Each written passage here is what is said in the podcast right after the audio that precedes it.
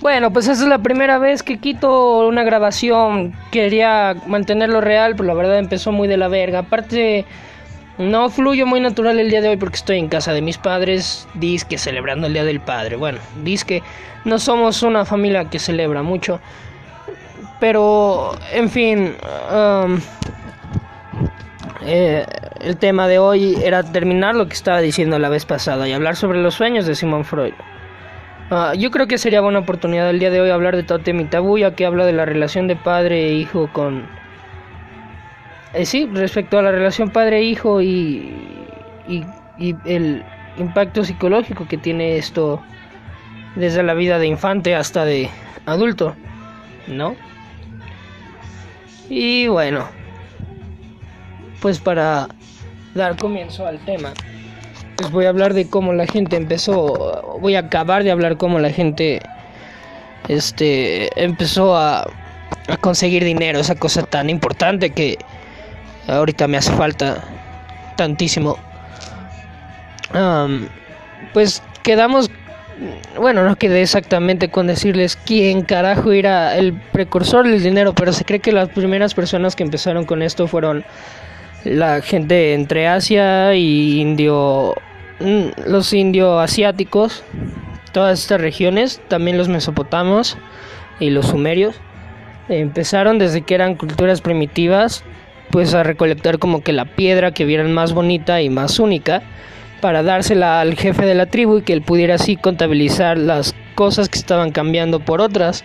Además de que el dinero salió a partir de la necesidad de la gente de un trato justo por lo que estaban intercambiando, porque pues a veces te podían cambiar tres vacas por tres gallinas y eso no era precisamente lo que tú podrías decir, eso no era precisamente conveniente porque pues vamos, tres gallinas, ¿qué puedes hacer? Tres almohadas, tres pollos, una noche, dos noches. Una vaca te la acabas de comer una semana o le puedes poner a que te dé leche, cosas así. Entonces, pues ahí tenías a todos los esclavos de algún simio más grande y más poderoso y obviamente más inteligente, ¿no? Que pues empezó a acarrearlas y de órale, pues busquen estas conchas en específico, estas piedras en específico. Ahí va la gente a pues agarrarlas todas, buscarlas, ya sea pulirlas, lo que sea. Uh, lo importante es que tenía que ser una piedra en específico, porque yo creo que en esos tiempos también existían gente como pues ya saben, los chilangos, siempre con sus trucos, ¿no? Los chilangos prehistóricos ahí diciendo como, no, no, carnal, mira, esta es la misma piedra. Pero pues es que todas las piedras se parecían, ¿no? Y entonces dinero falso. Entonces de ahí, de ahí comenzó a salir esta necesidad, pues como de conseguir piedras como que más específicas y que se diferenciaran del resto. Y no fue hasta la edad de, del cobre cuando empezaron a salir las primeras monedas. Que. Que bueno, fue. Cuando salieron las primeras monedas que se hacían con oro y con bronce y con todos estos materiales que se forjaban en ese tiempo. Ay, apagué el celular. Podría mejorar un poco para hacer el podcast, hacerlo menos a la verga. Y, darle un poco como que más de fluidez, ¿no? No detenerme a buscar las cosas que pierdo. Pero bueno, se acuñaron las primeras monedas y fueron los griegos los primeros en poner gobernantes en sus monedas, acuñarlas con caras de gobernantes. De ahí llegaron los romanos, los cuales pagaban con sal a la gente. Y entonces de ahí viene que cada semana lo que le daban a las personas era su salario porque viene de la sal. Ah, datos como que muy... Bueno, estos son datos algo escuetos. Muy poco investigados de manera superficial. No los investigué tan a profundidad. O no puse mucha atención esta semana. ¿Qué es esto? El podcast del tipo decidioso y flojo, sí, creo que sí. Uh, bueno, como quiera el dinero en esos tiempos no tenía este impacto que tiene ahorita en la gente al grado de que está ya cultivado en la genética de las personas como y no tanto la genética me equivoqué ahí en esa parte no tiene nada que ver la genética o sea está más bien incrustado en la en el inconsciente de las personas la cultura del dinero incluso hay una teoría que dice que no es una teoría, es una ley. O sea, cuando a alguien le dan dinero hasta siente bien. Siente como un alivio, siente increíble. Pero bueno, aquí no vamos a decir que el dinero no es lo más importante, porque no es lo más importante. Un poco, pero no, no lo es. Lo importante es disfrutar la música, por ejemplo. de ahí en fuera, pues este, sí, el dinero empezó a tener repercusión en la gente tiempo después, porque a pesar de que ya existían las monedas desde los tiempos antes de Cristo e incluso los romanos, el dinero prácticamente se lo se movía en la gente de poder, gente con poder político, cosas así. A las personas aún se les seguía pagando con en especies, ¿saben? Les pagaban con pan, con cabras, con cosas así, o como lo dije ya anteriormente, con sal. El dinero no se empezó a popularizar, a popularizar hasta como después del Renacimiento, de hecho. Pues aún se veía como que, o sea, los romanos sí, entre el pueblo sí manejaban una moneda a la que entregaban a los emperadores. Y esta, la, esa, funcionaba como ok, vas, le das el dinero a la persona, esa persona te da el producto y luego tiene que entregar ciertas ganancias a la gente como un diezmo pequeño en esos tiempos. Pero aún así, entre los campesinos y los esclavos y gente de ese tipo, pues el dinero no, no era tan común que se les repartiera, se les pagaba en especie. Y no todos tenían derecho a tocar el dinero ni a verlo. Ni a verlo ni a tocarlo. Fue hasta como después de el renacimiento cuando se empezó a popularizar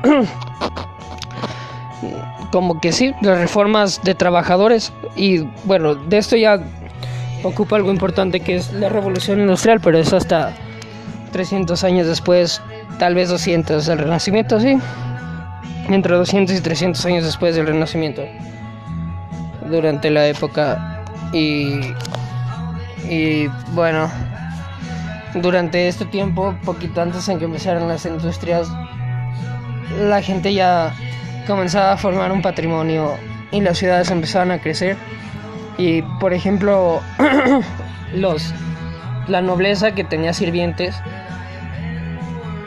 veía que sirvientes tenían hijos y tenían punto el hijo se llevaba como típico, ¿no? A ver, es muy típico ser alguien de poco dinero y irte a embarazar a tu novia y luego llevarla a vivir con tus papás, ¿no? ¿O no? ¿O me equivoco? No, tal vez me equivoque, es broma, no se crean. Y bueno, pues entonces ya saben, pues están los sirvientes de la gente feudal. Ahí siendo pagados en especie. Tú comes y tienes tu casa aquí, ¿qué más quieres? y también le pagamos a tus hijos, ¿no? Pero pues aquí viene que el dinero les, les facilitó y les ahorró muchos gastos a la gente rica de ese tiempo, porque de todos modos no nada más le tenían que dar de comer al sirviente y darle casa, también le tenían que dar de comer a los hijos del sirviente y a la esposa del sirviente. Entonces, ¿qué hizo la gente rica? Pues hizo que les dieran dinero equivalente a lo que trabajaban y se ahorraban más de la les podrían dar, en pocas palabras, les podían pagar menos de lo que ellos gastaban en mantenerlos. Y ahí se le empezó a popularizar el dinero y dárselo a los pobres. De hecho, fue durante este tiempo cuando, ya saben, Constantinopla y el Imperio Otomano empezaba a esparcirse por todo el mundo, ya que pues se sabe que Roma tenía contactos con China anteriormente, solo por medio de, digamos, eh, intercambios comerciales no lo tenían de cerca hasta que bueno un día sí este estuvieron frente a frente con los chinos siguiendo como la pista de los de la ruta que tenían con ellos. Pero mucho tiempo después cuando se dio la expansión continental, este pues lo que era todo el imperio otomano que estaba en ese tiempo reinando, el, lo que era Constantinopla, parte de parte de Roma que bueno, Roma ya era no, o sea, Roma ya no era el imperio que era pues ya saben, unos 400 años después, antes del 1276, Roma era la capital del mundo, luego se acabó todo, ya saben. Se formaron los dos estados, Roma Oriental y Roma Occidental, se volvió Constantinopla. Y pues este fue como que uno de los imperios que también más como que se expandió al mundo comercial y económico. Pues sí se cree que como que en Arabia y estos lugares se tiene la teoría que eran las economías más grandes en ese tiempo en el mundo. Y como dije, pues en China se había popularizado el papel y ya existían estos como pagares que se les tenían que dar al emperador. Y a los europeos ricos les pareció algo como que muy, pues sí, muy inteligente y aparte lo que les ahorraba mucho dinero. O sea, el no tener que darles todas estas monedas y les dan el papel para que compren las cosas en especie. Y bueno, pues eso es prácticamente como la precursión de lo que eran los billetes, pero pues no están aún tan popularizados durante el Renacimiento, no fue hasta la Revolución Industrial cuando se empezaron a popularizar lo que son los pagarés o los típicos recibos como por ejemplo en las películas de época cuando los vaqueros firman algo y le ponen cera derretida y luego le imprimen el sello pues es justo aquí cuando empieza como el mundo a monetizarse y agarrar la cultura del dinero entre pobres y ricos porque antes el, la cultura del dinero estaba muy arraigada a la gente rica. De hecho todavía durante el 1800 1700 existía mucha ignorancia entre la gente pobre, la cual acostumbrada a ese como nivel de vida tan duro y difícil que tenían, tan acostumbrados, ya no tomaban como nada ellos las crisis, sabían sobrevivir.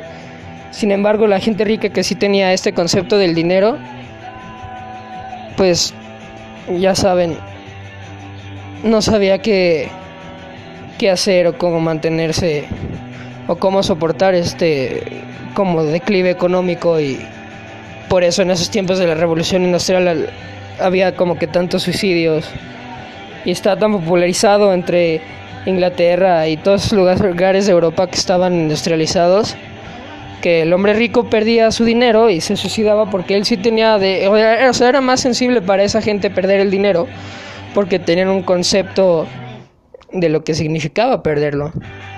Y bueno, básicamente la gente que no tenía dinero, no tenía la idea de qué significaba no tenerlo, si no lo tenía, entonces era más soportable para ellos. Este seguir el rumbo de su vida, soportar las adversidades que tiene que conlleva ser alguien de escasos recursos, supongo. Y en esos tiempos yo digo que era mucho más difícil. Entonces durante la revolución industrial la gente ya creció, o sea, habían ciudades súper grandes, ya el... O sea, digamos que antes en Inglaterra era muy probable que todos eran familia, pero ya esa familia se expandió tanto que por eso existen, digámoslo así, uh, gente Johnston en, en Inglaterra, tanto como Estados Unidos, tanto como pon en Europa o en Francia, porque de tantos parientes que empezaron a tener, comenzaron incluso a volverse extraños y la ciudad empezó a expandirse.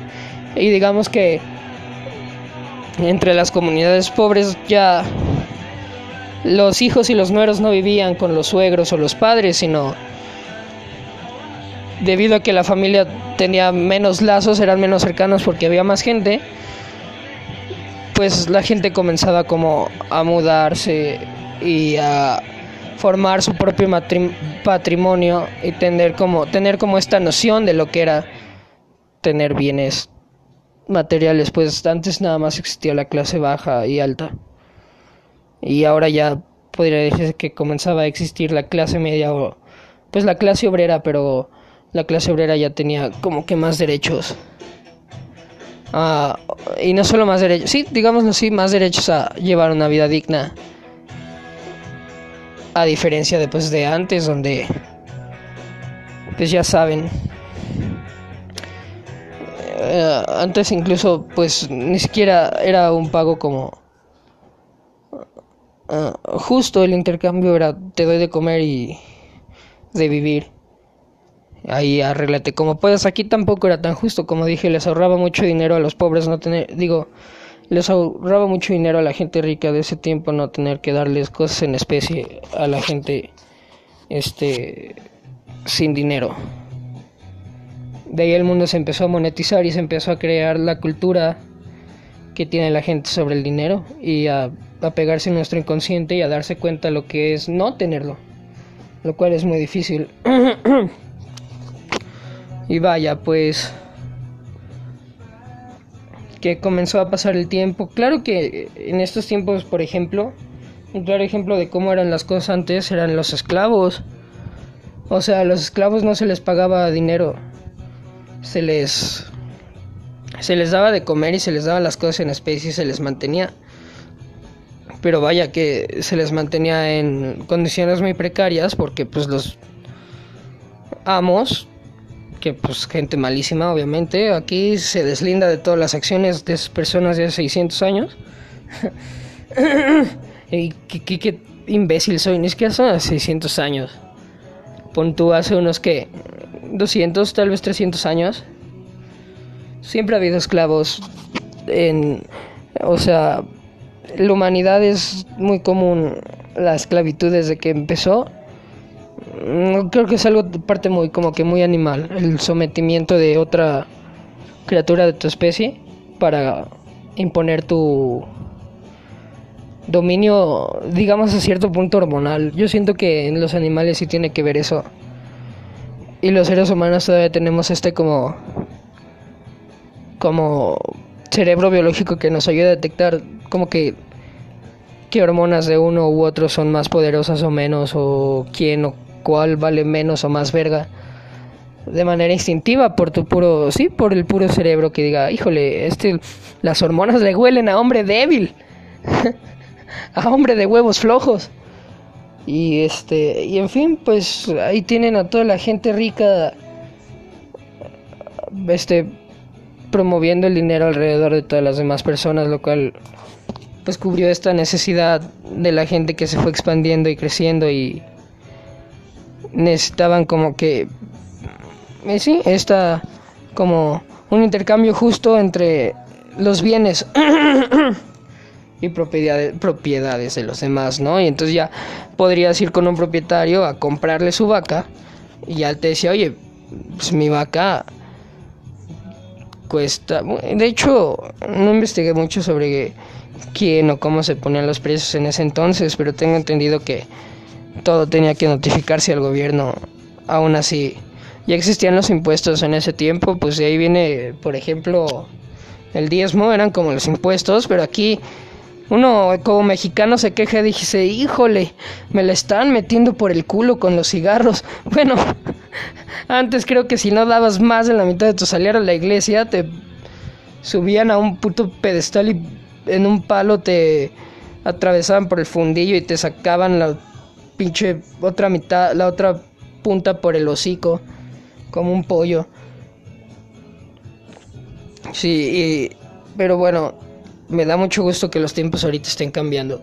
Este, ah, estoy grabando el podcast con mucha hueva, pero lo estoy haciendo como pues este propósito de porque no es nada, o sea, la plataforma del podcast es algo perfecto para la gente huevona. O sea, no es nada de esfuerzo que tenga que ser uno, al menos yo no lo siento. Aparte lo bueno de que sí, no mucha gente me ve, yo entiendo eso, no me molesta me molestaría más que me vieran o que sí me vieran y que no comentaran nada como que por pena, ¿no? Porque yo sí oigo mi voz en grabaciones y me da pena mi propia voz. Y en fin, el dinero se empezó a popularizar ya más por entre...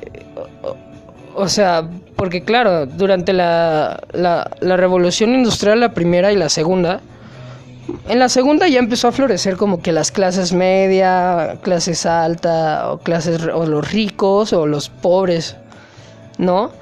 Pues ya durante el siglo XIX, por ejemplo, se empezaron a implementar lo que se les dice pues las casas de de interés social, ¿no? o sea, ya los gobiernos decían, pues vamos a tener a toda esta comunidad de sirvientes que nos ayudan a nosotros aglomerados en un edificio pequeño y controlados en un lugar en donde solo se puedan matar a ellos mismos. Y entonces ya el gobierno, o más bien la monarquía de ese tiempo, que es el gobierno de estos tiempos ahorita, ay, qué chairo me oigo. Sí, me caigo gordo cuando, cuando yo pretendo hacerme el profundo o el pretencioso, me caigo mal a mí mismo y digo, córtale mi chavo, no seas así. Este, ay, qué lindo atardecer, ¿eh? Qué agradable. Y bueno, pues, este... Ahí tienen a la gente que ya comenzaba a tener una noción del dinero. Y esta noción del dinero se les inculcaba a sus hijos. Y les enseñaban el valor de lo que era. Pues tener cosas a cambio de algo. Este... De... Ay. O sea, sí, tener un intercambio justo por tu trabajo. Y eso el dinero lo simplificó.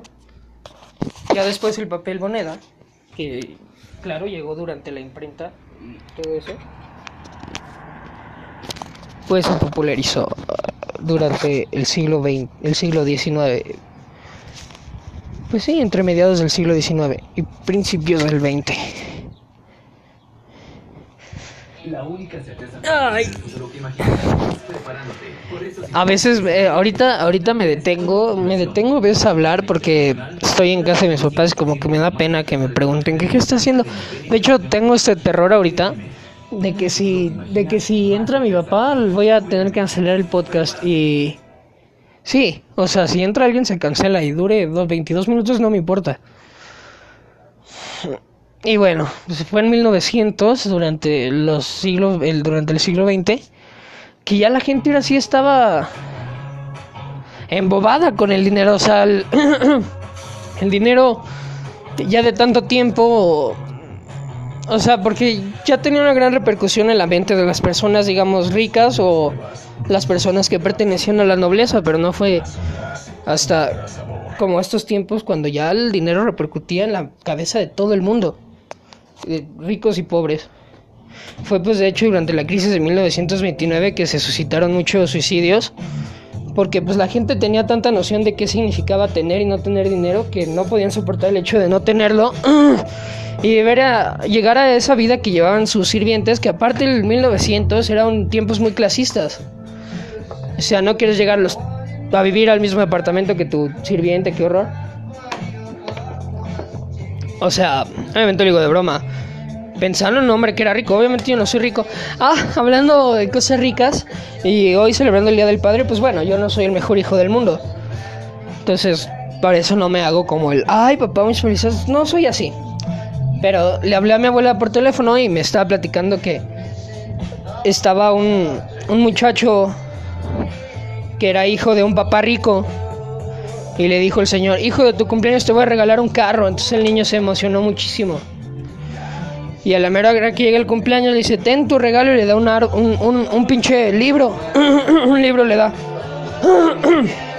y entonces el niño, el niño dice así como, oh, ah, me cuenta mi abuela que el niño se pone así como que, pues muy imbécil, ¿no? O sea, o sea, así como no, no me jodas, me ibas a dar un carro, te odio por no darme un carro. O sea, ¿me diste la vida? Sí, sí, sí me diste la vida. ¿Me mantuviste en una casa de ricos toda mi vida? Sí. Pero no me diste un carro, o sea, vete a la verga. Y el niño lo abandonó, se fue. Se casó. Tuvo a sus hijos e hijas. Y de repente eh, él, le llega una carta al niño de que se muere, de que se muere el papá, ¿no? El niño era un hombre adulto, obviamente, ya no era un niño. O sea, el niño sí es hombre.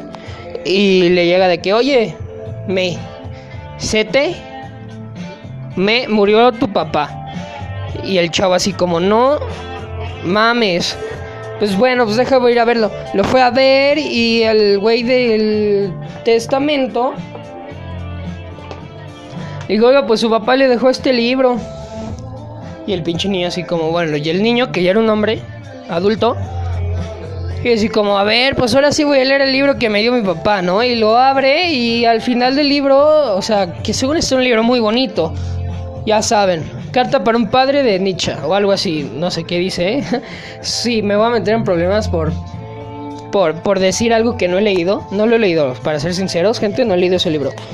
Y este, y entonces le regala un libro muy lindo con unas frases muy hermosas.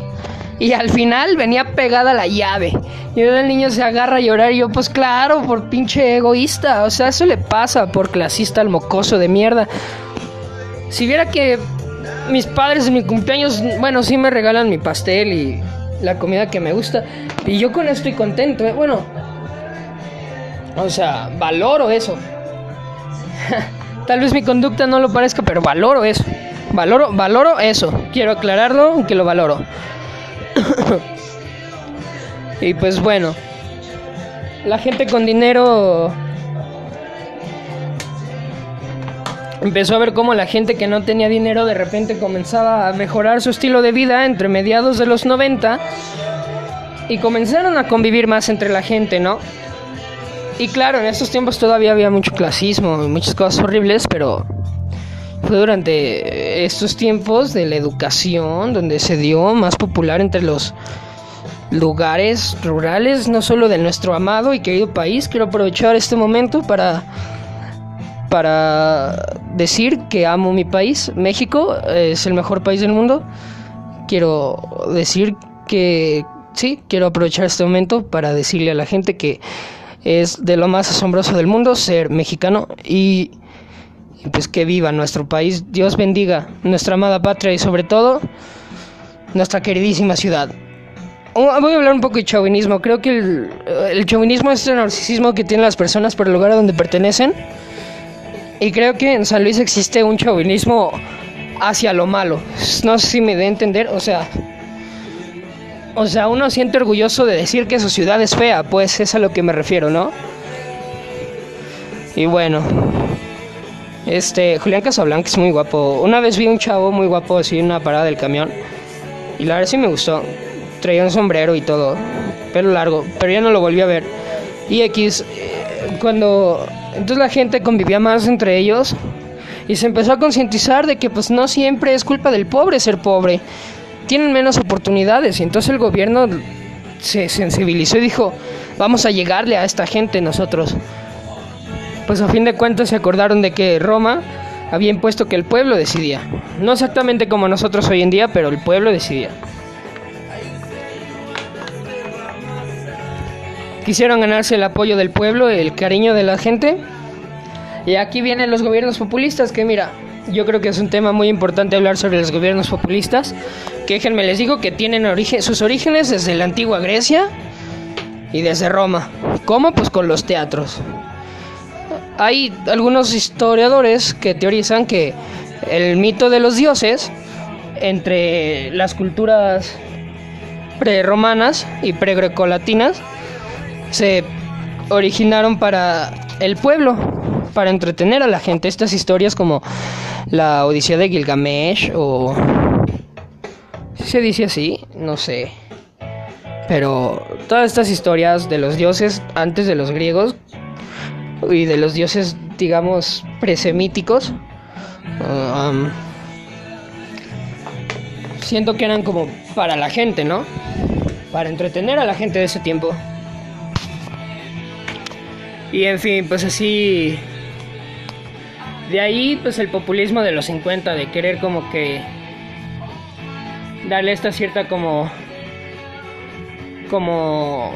Sí, darle esta cierta oportunidad de convivencia a las personas que no son de la misma clase para que puedan prosperar por ellos mismos, ¿no? Es lo que hacía como que la gente de ese tiempo decía, deja ser a las personas, deja que crezcan solitas, no... O sea, no los menosprecies por ser pobres, deja que le echen ganas y que salgan adelante ellos solitos. No los mires feo porque no tienen tanto dinero, mejor se ha educado con todo el mundo. O sea, en esos tiempos la educación era de... O sea, no importa que hables mal de ellos en tu casa, se ha educado afuera. No sé si ahorita haya cambiado, yo creo que sí. Pero... Y entonces, como que ya fue avanzando el tiempo, ya saben. Mucho de como porque Nietzsche explica de que el resentimiento social del rico viene a partir de que se siente culpable porque no se siente merecedor de eh, de haber crecido con tantos privilegios y que haya gente que haya crecido sin ellos y sin los mismos. Y por eso existe esta culpa social de la gente con dinero hacia la gente pobre y viceversa, o sea, la gente pobre más bien tiene este resentimiento social de que el rico sí tiene dinero y ellos no.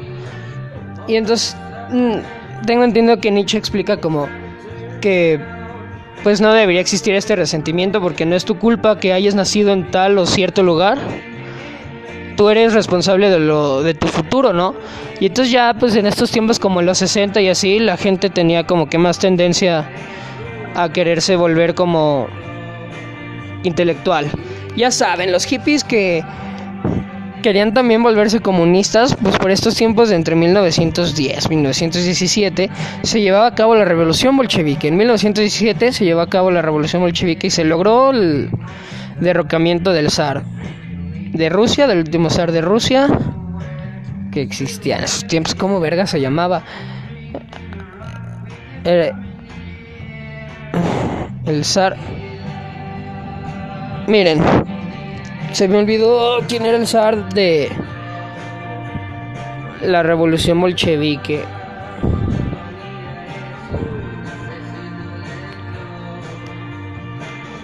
Pero se empezó a poner muy de moda el arte huichol, por ejemplo, también entre los estadounidenses y la gente blanca que le gusta lo extravagante. Se empezó a poner muy de moda la concientización, concientización hacia los pueblos indígenas de Estados Unidos y ya saben, como los Cherokee hacía, los que les dieron como que las reservas eh, y, y darles derecho a tener todo este como... Sí, son libres de sus tierras y en sus tierras pueden poner lo que quieran y creo que de ahí vienen los casinos que ellos ponen para financiar y poder conservar sus tierras y mantener a su comunidad de las ganancias del casino, ¿no? Pues fue por estos años de los 60, porque estaba de moda el comunismo y los hippies como que pues fumaban mucha mota y no querían trabajar. Decían, no, no, no, yo soy un hippie, fumo mota, no trabajo, deme dinero. O sea, yo soy comunista, deme dinero. Y, a ver, no me malinterpreten, o sea, sí, está bien que se ayude al pobre, porque no todos tienen las mismas oportunidades de estudiar, ni de trabajar en el mismo lugar. O sea, simplemente voy a irme a algo muy descabellado y muy horrible, pero hay gente a quien le tocan padres golpeadores y abusivos y hay quienes a quien les tocan padres fantásticos, ¿no? Y, uno diría, estas dos personas tienen como... O sea, los dos son... Uno tiene una buena vida y... Y otra mala y aún así se quiere como que poner el... El ejemplo de que alguno de los dos puede fallar en la vida, no necesariamente puede ser el que pasó por una infancia dura, puede que él tenga más éxito que el otro, pues para saben como para que la gente para la gente que como que no empatizaba tanto en los problemas mentales de los demás, tenía esta tendencia a decir, vamos, sal adelante por ti mismo. Y no se preocupaba como, como por, y ya saben, qué pasaba por la cabeza de las otras personas, ¿no? Eh, pues es como, por ejemplo, la otra vez, hace mucho, hace muchísimo, cuando estaba de moda la película del Joker, alguien dijo así como, pues mira, o sea, Moisés también tuvo una vida de la verga, ¿no? este, su mamá lo abandonó, em, o sea, por su propio bien. Pero mataron a su pueblo y luego todos sus amigos lo traicionaron y cosas así. Y el tipo así seguía bueno y el Joker era malo, pero digo, sabes, pero es que uno era psicópata y el otro no, y esa es la diferencia. Y pues sí, fue como que en estos tiempos también cuando la gente empezó a concientizar que no todos crecen bajo las mismas oportunidades, ¿no? Y entonces como que este resentimiento social empezó a pegar más entre la gente en las universidades que veían cómo se ponía de moda cosas como de la verga de los hippies de o sea, eso del amor libre y todo está bien, ¿eh? No me malinterpreten, pero eso de como que la gente siempre agarra más fácil lo malo que lo bueno. Y ahí tienen a los hippies que no hacían nada con su vida. Y que no querían como que progresar en el mundo. Pero en fin, o sea, estos hippies eran estudiantes que como que se ponían los zapatos de la gente pobre, ya saben. También los estadounidenses tienen como que esta tendencia a estar muy fascinados con culturas tibetanas y cosas así. Y ya saben cómo son ellos de desprenderse de las cosas materiales para alcanzar la iluminación. Y pues por esos tiempos la gente le llamaba mucho la atención eso y quería pues el típico complejo blanco de irse, dejar todas tus pertenencias, o sea, de blanco al que le va bien, yo nunca haría eso. Pero el blanco a los que les va bien tienen esa tendencia a dejar sus como sus privilegios y a echarse un año sabático de sufrir para concientizarse de cómo es el mundo y decir así como, no, pues está culera la vida. Y la gente como que hacía más eso en esos tiempos y había más conciencia de que... O sea, de que había no nada más discriminación en el mundo, sino desigualdad económica y social. Y entonces... Pues ya saben, ¿no? los gobiernos que ya en los 50 y 60 se estaban volviendo populistas, por estas épocas de los 70, cuando ya prácticamente estamos en el mundo moderno, pues no de la tecnología, pero en el mundo como lo conocemos, o sea, nuestros padres vienen de ahí, ¿no? pues ya se empezaron a ver más clases como clase media baja y clase media alta. Bueno, en México no. En México tengo entendido que eso empezó hasta después. Pero, pues sí como que el crecimiento económico ya era igualitario para todos entre los 70 y 80. Cualquier persona le podría ir bien y salir adelante. Y bueno, pues con el paso de los tiempos, viendo cómo existía esta... Como... Sí, o sea, con el paso de los tiempos yo pienso que el dinero se volvió hasta un rasgo evolutivo de las personas y la gente ya puede ver como a sus iguales, a cualquiera que tenga la misma, digamos, vamos a ponerlo así como cantidad monetaria o el mismo nivel socioeconómico de vida. Y en fin, pues ya para los años 80 cuando el mundo se globalizaba y comenzaba, por ejemplo, México en el 88 como empezó con el Tratado de Libre Comercio y cosas así, y comenzaba como a globalizarse entre todas las potencias del mundo.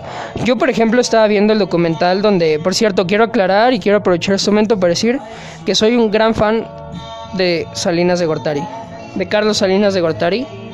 Soy fansísimo de él. Bueno, es que me gusta mucho cómo habla. Y estaba viendo el de este de Colosio. Es un genio. Es un genio. Un genio. Un. No un genio. Un genio. Bueno, está viendo este Colosio y me pongo. Porque vi lo del subcomandante Marcos, ¿no? Cómo su tratado de libre comercio iba a afectar a mucha gente de escasos recursos. Y el tipo, pues trataba de resolver diciendo: Miren, pues es que de todos modos esto se va a globalizar, o sea. O sea, lo que él quería decir es que si a la clase alta le iba bien, también le iba a ir bien a la clase alta, al, perdón, que si la clase alta le iba bien, también le iba a ver le iba a ir bien a la clase baja. O sea, bueno, aquí todavía existía ese pensamiento muy capitalista. Si le va bien a los ricos, le va bien a los pobres. Eso es algo muy capitalista. Y algo comunista yo creo que es como, si le va bien a los ricos, le tiene que ir bien a los pobres. ¿Entiendes?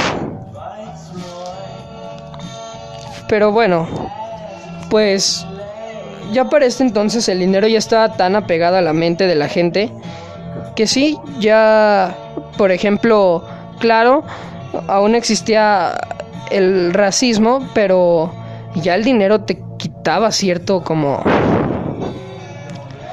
ciertas diferencias entre la gente y durante estos años, los 80, 70 ya se empezaba a ver como que un auge de gente de distintas razas y colores siendo buenos entre ellos.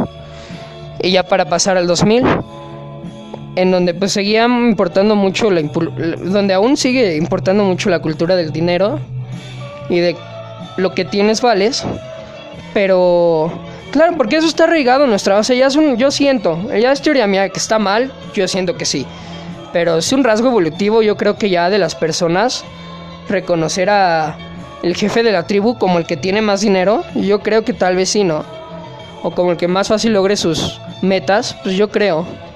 Como simio siento hasta admiración de ver gente con vida tan fácil. Y en fin. Para esto pues ya voy a terminar el tema del dinero y de cómo se ha arraigado en el inconsciente colectivo de las personas. Y voy a hablar de cómo el otro día estaba soñando porque casi no me acuerdo de mis sueños yo. Ya casi no sueño. Ya no tengo sueños, fumo y me duermo. Pero el otro día no, tenía cigarros y me quedé dormido. Y estaba soñando que estaba aquí en la casa y se me perdía el camión para ir a una universidad como que muy guay allá en por la feria de San Luis, imagínense. Y entonces lo malo del podcast es que no te puedes echar pedos en vivo y híjole, qué horror. Ah, mi estómago, malditos cólicos. Me estoy aguantando unos. Todo por ustedes, gente, todo por ustedes, todo, todo, ay, todo por ustedes. Y bueno, no se crean, es broma. Como yo, yo no soy un asqueroso. Ah, ah. y bueno, pues soñé que perdí el camión y que unas señoras me ayudaban a agarrarlo y lo encontraba y me subí al camión. Me acuerdo de que había gente en el camión que me veía porque estaba vestido de shorts, ¿no? Y en fin, este me acuerdo haber llegado a esta universidad como que muy, muy curry, muy padre. Y ver a algunos compañeros de ahí que conozco, como de la universidad en donde estoy, de ahí de la Tangamanga. Y, y ver a, unos amigos con los que no estudio, pero pues amigos. Y aparte la universidad era como de... Era algún tecnológico o algo como que muy padre. Y yo me sentía... O sea, yo siento que este sueño tiene que ver como que mucho con el complejo de mi parte, que como que no soy alguien de dinero ni alguien muy brillante. Y entonces me acuerdo como todos estaban en traje y hablando cosas importantísimas y yo ahí estaba nomás saludando pero con mis shorts y mi camisa. Y aparte una, una universidad muy padre, como que me anhelo ese de estar en una universidad así tan padre como esa.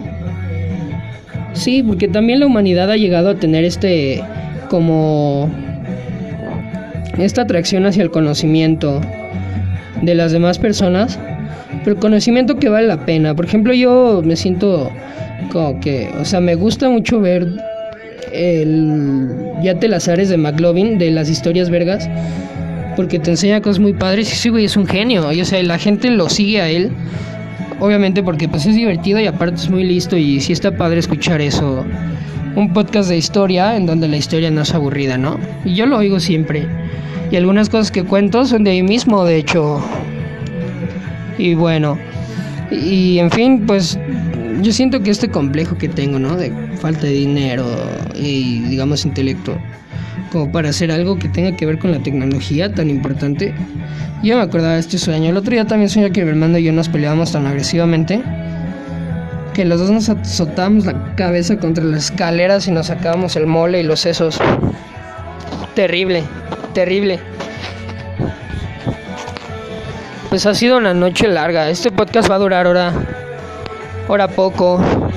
Qué lástima que las anteriores veces me faltó tiempo, pero hoy va a durar poquito, gente.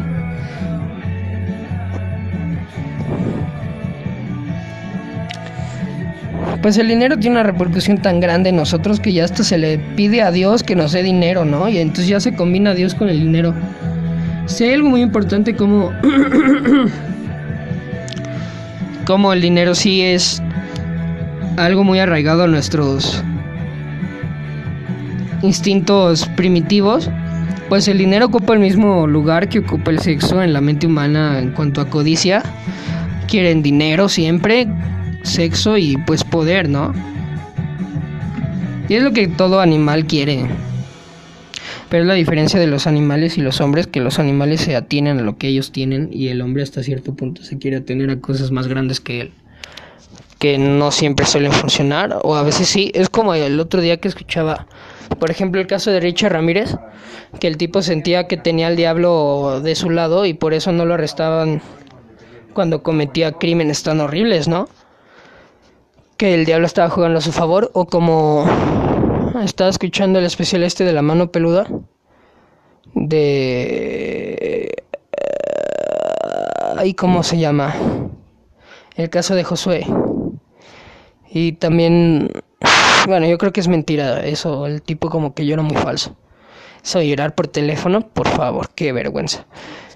Y este y en fin pues el tipo muy asustado dice que el diablo lo manda a matar a su abuela. Y entonces le dice, ah, pero esto para esto fue Dross el que le pregunta. O sea, esto sale de leyendas legendarias, ¿eh? Yo lo estoy sacando de otro podcast. O sea, eh, somos tampoco, somos, soy tampoco interesante que aprovecho mi podcast para hablar de otros podcasts, claro. Y en fin, vi esto en leyendas legendarias sobre... Ay, maldita sea. Malditas drogas. Eh,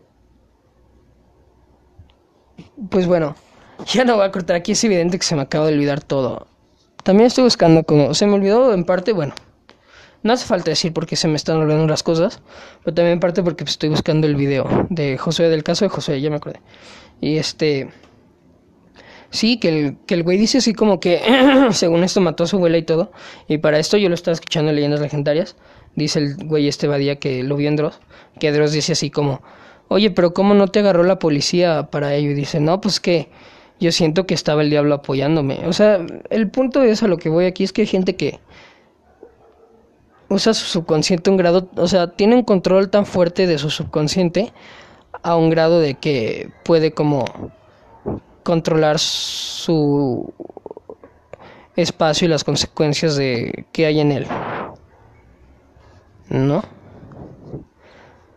Mm, como sí, como manipular las coincidencias y las casualidades a su favor por medio de su subconsciente, pero la gente como que no le atribuye esto a su subconsciente, sino alguien más, pero es tan fuerte su creencia de que hay alguien más ayudándolos que hasta su propio subconsciente actúa a su favor. Y entonces ahí tienes un montón de gente movida por el dinero vendiendo su alma al diablo y abriendo TikTok. TikTok es el diablo, gente. Bueno, pues muchas gracias a Dios, bye.